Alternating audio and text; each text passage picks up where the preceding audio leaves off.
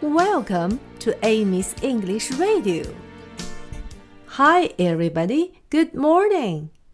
小朋友们，我们这几天一直在说的是我们自己和身边的人都喜欢星期六的夜晚。今天我们来说一说动物们。动物是 animal。animal animal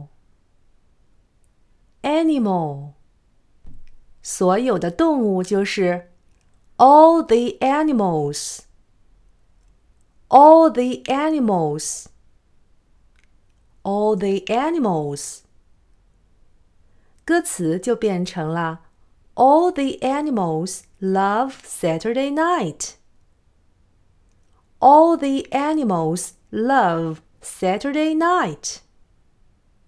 现在和我一起唱吧。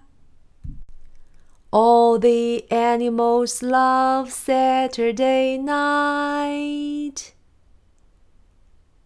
All the animals love Saturday night.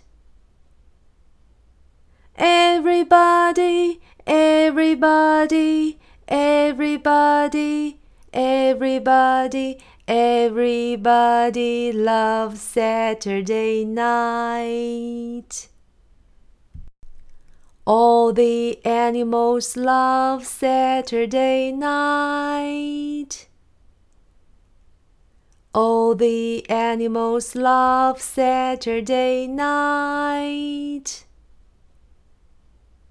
Everybody, Everybody, everybody, everybody, everybody loves Saturday night.